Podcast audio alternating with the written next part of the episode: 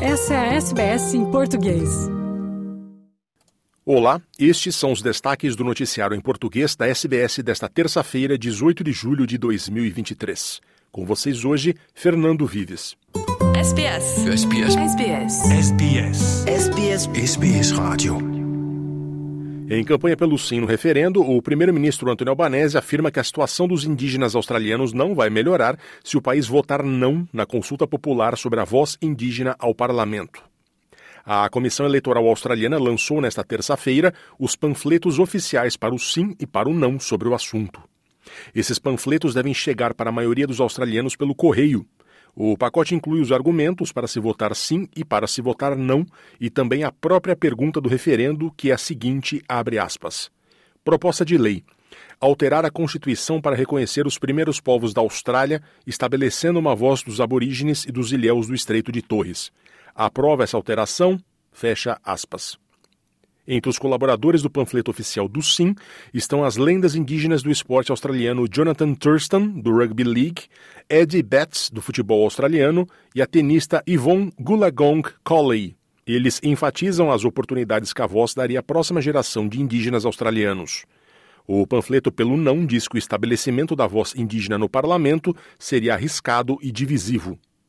Albanese diz que votar sim seria uma grande demonstração de respeito pelos indígenas da Austrália. If Australia votes no, um, that is uh, saying that we'll keep doing things the same way.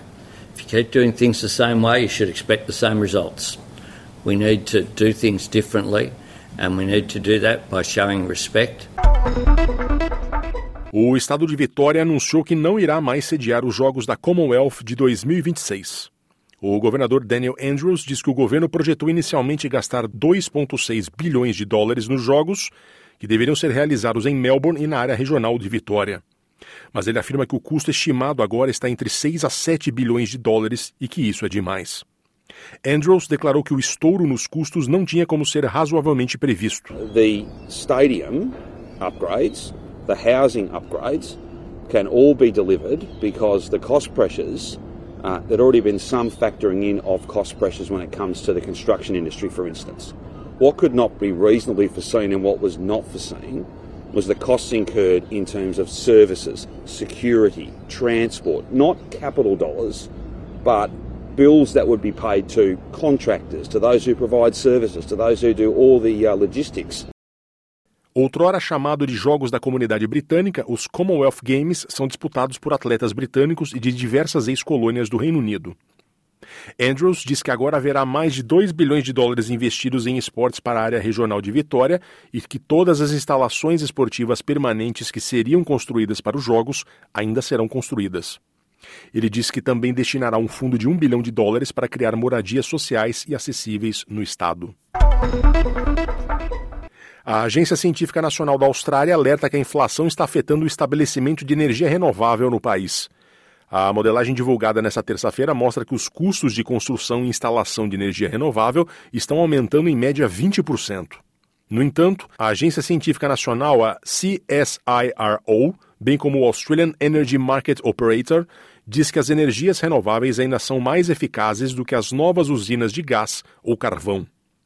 A notícia chega quando ministros de energia, líderes da indústria e financiadores se reúnem para uma cúpula sobre energia de dois dias em Sydney. Lisa Zenbrot é diretora executiva da Schneider Electric, especialista global em gerenciamento de energia. Ela diz que, apesar das dificuldades, as empresas estão interessadas em adotar energias renováveis. Energy volatility is a tough issue, but businesses are taking on the challenge and finding ways to be more energy efficient, adopt renewables, and decarbonize. And the difficult energy market means sustainability actions are paying for themselves faster. The majority of businesses are already discussing and implementing strategies to improve energy efficiency, while two thirds of companies are actively considering implementing renewable energy solutions on site. No Brasil, o governo federal anunciou a criação do Desenrola, um programa emergencial de renegociação de dívidas de pessoas inadimplentes, que é um problema grave no país no último ano. Agora, o Ministério da Fazenda anunciou que o Desenrola será ampliado a outros setores da economia. Quem conta é Usama El Gauri, da Rádio Nacional de Brasília. O Ministério da Fazenda vai ampliar o Desenrola Brasil para contemplar dívidas com outros setores além dos bancos. A afirmação foi feita nesta segunda-feira pelo assessor da Secretaria de Reformas Econômicas, Alexandre Ferreira. Mais para frente, o programa amplia e passa a contemplar também o setor não financeiro. Conta de luz atrasada, carnê em loja varejista e outras dívidas que ficam mais para frente. E aí, para esse momento, vai ter lá na frente o cadastro pelo sistema do governo que é o GovBR. Então a gente vai chamar as pessoas, vai chamar os credores, chamar as pessoas adiante para esse ponto. Né? O Desenrola Brasil é o programa emergencial de renegociação de dívidas de pessoas físicas e inadimplentes e começou a valer nesta segunda-feira para a população com renda de dois salários mínimos até 20 mil reais por mês, a chamada faixa 2 do programa. Já a faixa 1 vai atender pessoas com dívidas até 5 mil reais e renda de dois salários mínimos, ou inscritas no CAD Único, o Cadastro Único de Programas Sociais do Governo Federal.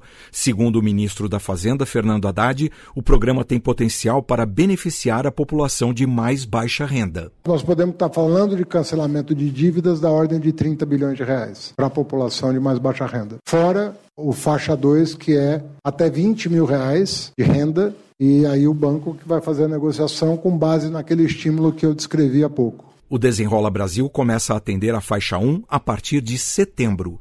Da Rádio Nacional em Brasília, Oussama El Gauri. Em Portugal, Cristiano Ronaldo diz que não voltará a jogar mais na Europa. O internacional português elegeu o selecionador Roberto Martinez, sublinhou que não voltou a falar com Fernando Santos depois do Mundial do Catar e disse que ainda tem muito para mostrar em campo. É ele quem fala neste áudio da RTP de Portugal. Eu todos os anos tenho algo para provar. Provar que posso, posso dar um exemplo de longevidade. Com 38 anos e, e meio, acho que vou fazer coisas muito interessantes ainda. O quê? Bem, gols, assistências, eh, boa preparação na seleção, fazer uma, boa, uma fase de qualificação boa, fazer um bom europeu. O Mister tem, tem feito um, um bom trabalho, os jogadores estão, estão bastante concentrados. Como eu disse, eh, quando o primeiro estágio tinha sido um, um ar fresco, coisas diferentes, os jogadores estão mais, estão mais libertos. Uh, e quando assim é, as coisas correm bem. Falou sobre a seleção, já teve a possibilidade de falar com o Fernando Santos desde que saiu da seleção? Não tive a oportunidade. Pequena, admite voltar a jogar na Europa? Não, essa porta está completamente fechada. Eu disse O quê? Já tenho 38 anos e meio e não vale a pena. A minha, a minha maneira de ver o futebol na Europa, acho que a Europa perdeu muita qualidade. Se repararem, a única liga no mundo que, para mim, que tem qualidade, que está a um nível superior a todas as outras, é a Premier League. Eu acho que mesmo a Liga Espanhola não está com aquela grande qualidade. A Liga Portuguesa é uma liga boa, mas não uma liga top-top, na minha opinião. Quer ouvir mais notícias como essa? Ouça na Apple Podcasts, no Google Podcasts, no Spotify ou em qualquer leitor de podcasts.